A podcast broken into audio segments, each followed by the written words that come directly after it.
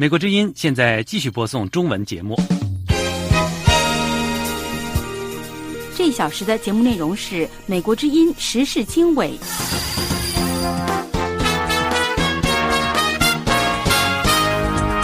各位听众，大家好，这里是美国之音九月六号的时事经纬节目，我是志远，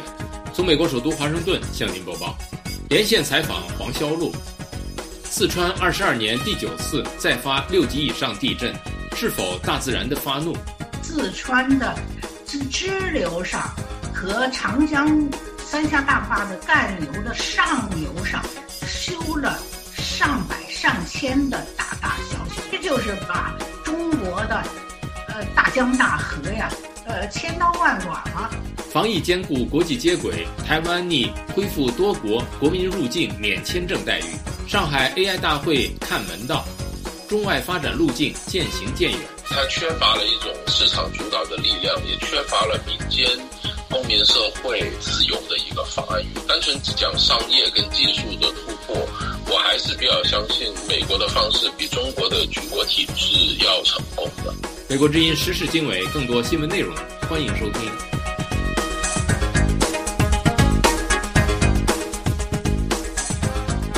四川二十二年第九次再发六级以上地震，大自然是否发怒？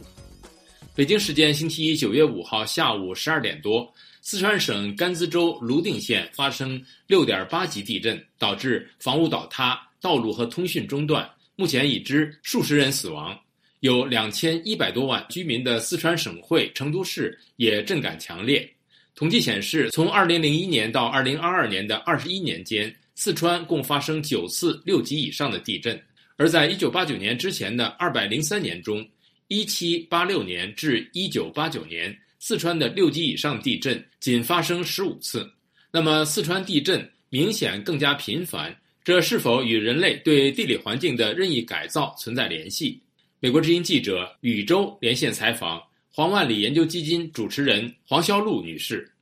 黄女士，您好，你好，非常荣幸。那么，其实呢，从数据上来看呢，这是从二零零一年到现在，今年就是二十一年中呢，四川发生六级以上的地震的第九次。那么算一算呢，就是平均每二点三年就发生一次。但是相比之下呢？一九八九年之前的两百零三年中，一七八六年到一九八九年，这个四川的六级以上的地震呢，总共只有十五次，这是平均呢每十三年半呃发生一次。所以呢，我就想黄女士呢，请您能能不能跟我们分享一下，就是说您对地震频繁的相关现象的一些观察？哦，这个我深有感触。呃，今天在呃四川。甘孜州发生的这个六点八级地震，那就是跟呃这个它附近的的那个正在被修的那个呃甘孜州呃沁大河上那个格拉基水电站有关系了。那世界上最著名的水库诱发的地震呢，是在意大利的呃阿尔卑斯山。威尔特水库，威尔特水库啊，高二百六十一米，比咱们的三峡大坝还高一些。它是一九六年年开始蓄水，随着蓄水的增增增加呢，引发的地震也开始直线上升。水库是一九六年年开始蓄水，到。呃，一九六三年九月，就是短短的三年多的时间里，记载地震是六十次，啊，地震最终导致水库旁的托科峰大山崩了，三点五亿方岩石呢崩到水库里头，啊，形成了呃高出坝顶的一百一十米的巨浪，并。造成了溃坝，下游村庄被水域，呃，水库，呃呃崩了的水啊，夷平两千六百人死亡，这样的例子还多得多。呃，在我国呢，已经报道了有十五个水库引发的地震，啊，最严重的当属呃广东东江上游新丰江水库。一九五九年，新丰江水库蓄水一个月后就开始呃发生了那个该地区的地震活动。一九六零年五月到七月，呃，当地连续发生了三点一级和四点三级的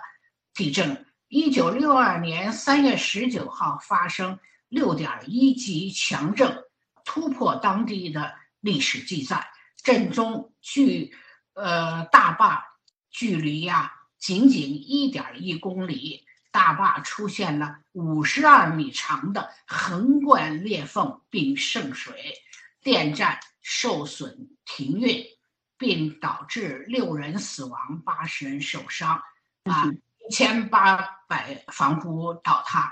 这是世界上四次六级以上水库地震之一。嗯哼，呃，黄女士，谢谢您跟我们分享的那么具体的一些这个过往的教训啊。那么接下来我想问您呢，就是二零零八年四川汶川的这个地震呢是八点二级，那个呢是四川有记载以来呢震级最高的一次地震。那您对？汶川地震有怎样的观察呢？那个补充一下，刚才我说的那些数据啊，都是中国的一个地质地理专家范晓呃先生呃在二零零三年第十一期呃发表在中国地理呃杂志上的一个文章。他这个文章的题目呢，就是“巍巍大坝”。安乎危乎，他是呃二零零三年发表的这个结果呢，到了二零零八年呢，汶川地震就发生了。我然后我立刻第一时间呢，我就给那个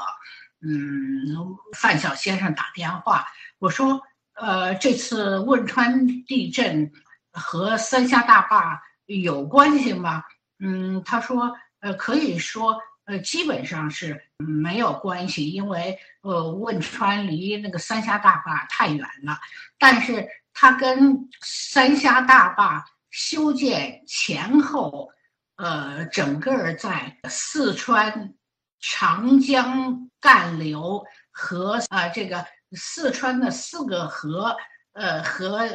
这些四川的这四条嘉陵江啊，什么这几个河，还有很多支流河，呃，普遍修了太多的水库有关。这汶具体到汶川地震呢，就跟自紫平铺水库的新建有关系。这个是子平铺水库啊，在汶川呃修建以后啊，它是高一百。呃，五十六米，它就是拦水拦到最高一百五十六米，库容是九点六三亿立方米。那在它附近和长江三峡水库，呃，上上下下呢，还有一系列梯级大坝。这个梯级大坝呀，太可怕了。子坪铺水库就一个大坝，在它的上游还有一系列梯节大坝，所以呢，那个汶川地震呢，呃，他说就有可能是这个子坪铺水库造成的。他还研究了子坪铺，呃，这大坝高大成什么样儿，高成什么样儿，就会在附近引起地震呢？嗯。呃，他说七项标准，呃，那我就简单的举几项，一个是这个大坝的坝高高于一百米，那子平铺一百五十呃六米，三峡大坝呃最高容量是呃一百七十五米，呃库容大于十亿立方米啊，这个紫坪铺水库也就差不多是这么多了。呃，那这三峡大坝当然比这个十亿立方米多得多了，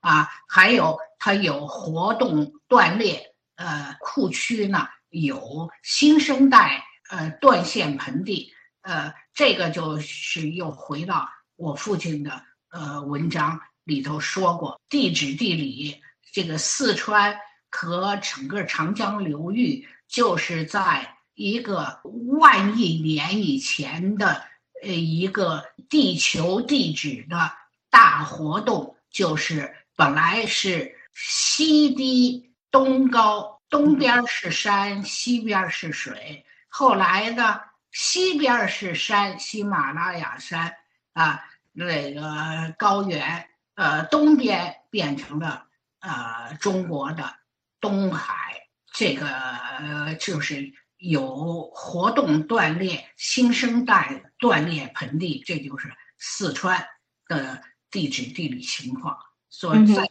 这种地方绝对不能修水库大坝。呃，那意思是是不是说那个地方四川这一带的地质结构本来就是比较脆弱的？对，嗯，明白了。好，那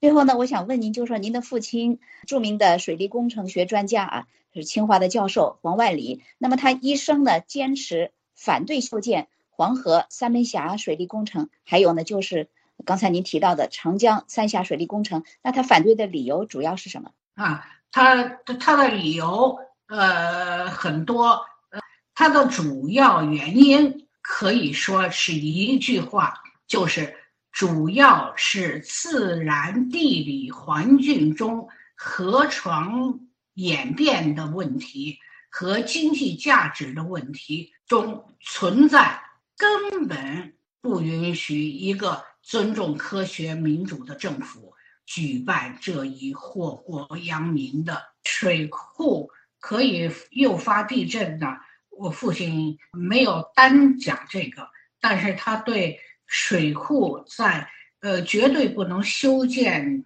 在。大河的干流上，呃，水库诱发地震呢，呃的原因是什么呢？呃，主要是你在一个局部地区，长江的干流从宜宾到呃重庆这么一个长长的、宽一公里的，呃，长大概五百六十呃公里的这个长的行长江的干流上弄了一个大水库。啊，这个水库呢，呃，容容量了巨大体积的蓄水，增加了呃这一段水库地区的呃水压，以及这种水压呀，呃，透过岩石的裂缝和断裂产生呃润滑，也就是说，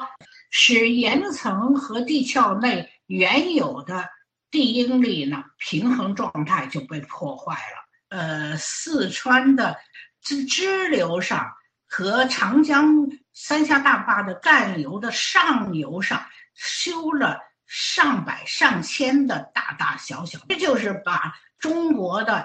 呃大江大河呀，呃千刀万剐吧。好，我们感谢黄万里研究基金的主持人黄笑洛女士接受美国之音时事经纬的采访。好的，谢谢您，谢谢宇宙，谢谢听众们。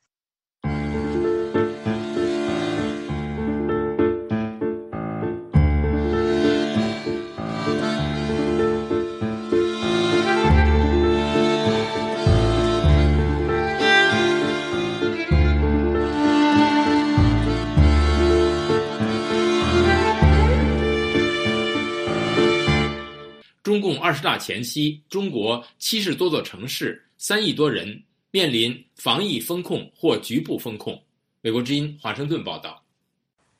中国全境超过七十座城市，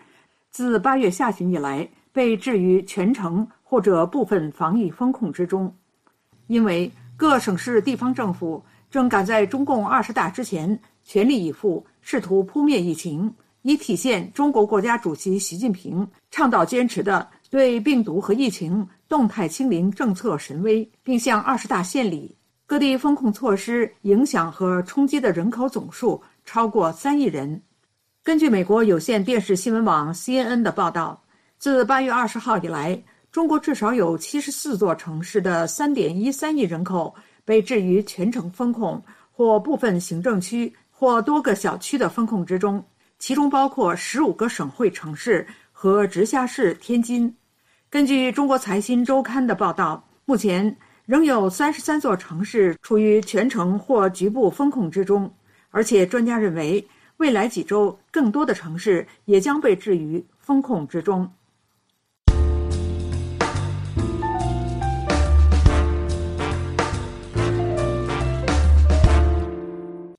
防疫兼顾国际接轨，台湾拟恢复多国国民入境免签证待遇。美国之音华盛顿报道。台湾政府星期宣布，下周起将进一步放松新冠防疫管控，恢复实施包括美国和加拿大在内的多国国民入境免签证待遇。在亚洲很多国家放松防疫要求或完全解除防疫戒备之后。台湾一直仍维持入境及隔离的规定和要求。不过，当局今年六月已经将入境隔离的时间从之前的七天缩短为三天。今年以来，台湾已经报告超过五百三十万例本土病例，绝大部分都是传播力超强、传播速度超快的奥密克戎变异株。但是，超过百分之九十九的病患或者毫无症状。或者症状很轻，因此当局不但没有收紧防疫措施，反而放松了管控，实施防疫的新台湾模式。台湾中央流行疫情指挥中心星期一发布的新闻稿指出。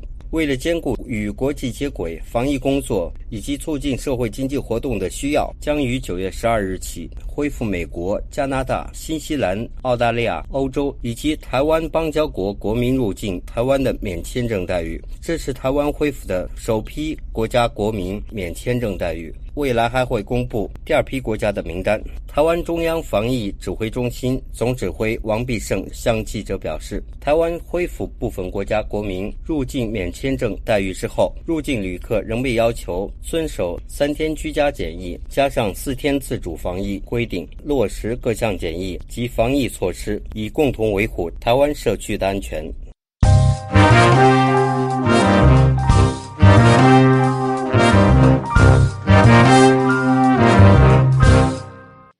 上海 AI 大会看门道，中外发展路径渐行渐远。中国于上海召开的年度世界人工智能大会九月三号闭幕，主题环绕在元宇宙与人工智能 AI 底层算力新技术。本届大会虽号称世界等级，但分析人士却发现，与会的欧美厂商跟学者较往年明显减少。他们说，美中科技战愈演愈烈。中国人工智能产业链恐将与世界其他国家渐行渐远。美国之音文东台北报道，由陆洋播报。在上海召开的世界人工智能大会，将今年的主题定为“智联世界，原生无界”，代表融合人工智能与元宇宙的发展趋势，展现上海智慧时代的前景。本届大会自九月一号起，在上海和北美、欧洲、新加坡、韩国。跟香港等另外五个分会场同步举行。根据中国官媒新华社的报道，三天会展期间共举行了在线、线下活动一百二十一场，在线总观看人次突破六点三八亿。最后一天的闭幕式上，则有二十五个上海人工智能代表性产业项目签约，总投资额近一百五十亿元人民币。报道称。世界人工智能大会自2018年开办，四年多来，已经有两百多项创新项目在会场首发首秀，两百多个重大产业项目签约落地，总投资额超过六百亿人民币，而且其中不乏微软、亚马逊、腾讯和阿里等龙头企业。相较于成效数据，大会现场更受参观群众及媒体镜头青睐的是。各类与中国时事相关的展示，其中一套智能风险感知与响应联合反诈系统，号称能够在零点零一秒内对存在诈骗风险的金融交易提出示警和处置，已经为全球超过十亿用户提供安全保障。现场还展示出相关的反诈盲盒，并提供沉浸式体验，让观众一度笑称。语音交互式的 AI 反诈骗提醒，就像亲妈一样无微不至。讨论度最高的展品之一是一台核酸采样机器人，它号称可以自动适应受采者的身高跟口腔位置，经视觉辨识之后，以最适当的高度、角度跟力度将咽拭子、探入被采者的口腔，全程仅需要二十八秒，每天可以完成七百二十人次的裁剪。中国官媒报道，此批防疫机器人是基于大数据决策系统下研发，拥有多项 AI 专利。不过，不少网民透过微博留言感慨：这是不是代表防疫风控永远不结束了，没完没了了？也有网民留言称，还不如我自己戳，两秒钟搞定。纵观三天的大会，位于香港的知名研究所研究总监许真。在接受美国之音采访的时候，分析，在新冠疫情和美中地缘政治风险升高的不利因素下，上海还能维持这样的大会规模，凸显中国稳步推进人工智能的成绩优于全球多数科研大国。许真认为，此次展出范围跳脱概念和技术，融入科技与伦理、政法体系等关系，并且支撑起完整的产业链。其规模已非日本或者欧洲各国所能企及，许真说：“不一定为全世界主流科技界所支持或者是认同，但是你可以看得出来，中国大陆谈人工智能已经是渗透到现实生活的各个方面，在纯粹讲应用层面，他们已经走到了世界的前沿。”尽管如此，许真也不讳言，今年议会人数多以中国学界和官员为主。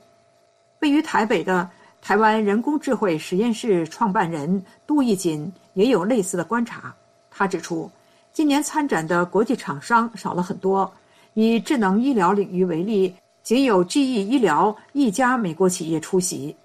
一名因工作因素不愿意透露姓名的美国 AI 专家也向美国之音表示，中国过去举办类似论坛，总能邀请到大批的国际顶级学者共襄盛举。但是，自从美国前总统特朗普发动美中科技战之后，国际间，尤其是美国的许多学者都婉拒出席，以免惹上麻烦。更惨的是，世界人工智能大会开幕的前一天，美国芯片大厂英伟达和超微半导体双双证实接获了美国政府新的出口许可要求，并分阶段于二零二三年九月之前进一步限制。多款 AI 芯片对中国的出口，以免芯片最终被中国用来作为军事用途。据路透社报道，英伟达被禁止出口中国的 A 一百和即将上市的 H 一百芯片，可用于加速 AI 数据分析和高效能运算作业。美方这项禁令恐怕将削弱中国企业发展图像识别。等 AI 领域中的关键先进技术。对此，位于台北、即将接任《电子时报》总编辑的政治评论员邬凌祥指出，美方这一招可谓是切中要害，因为高效能的图像辨识在 AI 系统的深度学习过程当中占有重要的角色。目前，英伟达相关芯片的全球市占超过百分之七十。无论英特尔或者谷歌等同类产品都难以取代。吴凌祥告诉美国之音：“那个速度是差一个数量级的，就十倍的意思。所以过去可能两三天，现在可能就要三四周才能跑完。所以中国大陆的 AI deep learning 的研究呢，还会继续进行，可是速度就会受到拖累了。”此外，吴凌祥分析，美国接连祭出高端芯片的出口禁令，以抑制中国在 AI 领域的发展速度。反映出美国学界对于中国中生代 AI 人才的人数和素质的快速崛起有所警惕。日本经济新闻早于2021年8月的报道就直言，中国 AI 研究将逆转美国。该报道引述美国斯坦福大学的报告指出，自从2012年以来，中国的 AI 论文数量已经超过美国，反映研究质量的引用次数。也于二零二零年超越美国，美中关乎 AI 主导权的攻防战将进一步激化。美国约翰霍普金斯大学塞斯外交政策研究所高级研究员詹姆斯波顿今年八月中也撰文称，人工智能已经成为美中竞争的新前沿。他警告说，美国在智能交通基础建设、等尖端项目的投资远不及中国。中国科学技术信息研究所九月一号则在此次大会发表《二零二一全球人工智能创新指数报告》。该报告将全球四十六个国家分为四个梯队，其中名列第一梯队的仅有美国和紧随其后的中国。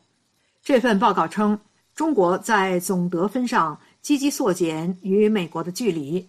截至二零二一年九月，中国一共有八百八十家人工智能企业，比去年同期增长百分之七，排行仍然维持全球第二。但是，相关企业共获得四百六十二亿美元的投资，平均投资额则居全球之冠。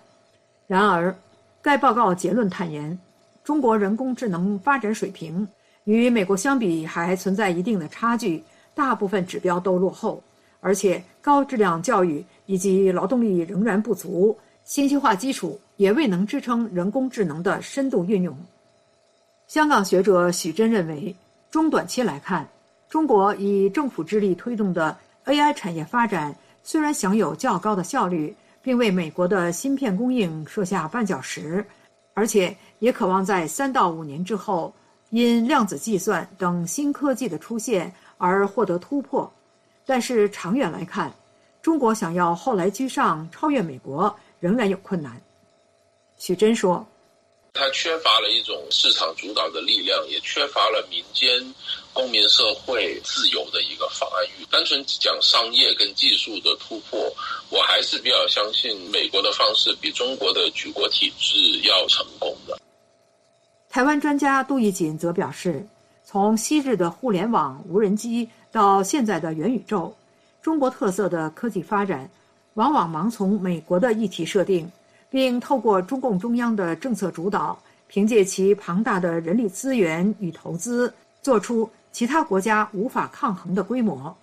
以人工智能发展最重要的大数据为例，学界普遍认为，中国企业一旦获得政府的支持，就可以轻松地获取民众的各项隐私数据，甚至转而用来为政府服务，研发成新的集权治理工具。相形之下，民主国家因为受到隐私权保障等限制，企业收集数据较为困难。但是杜义锦认为，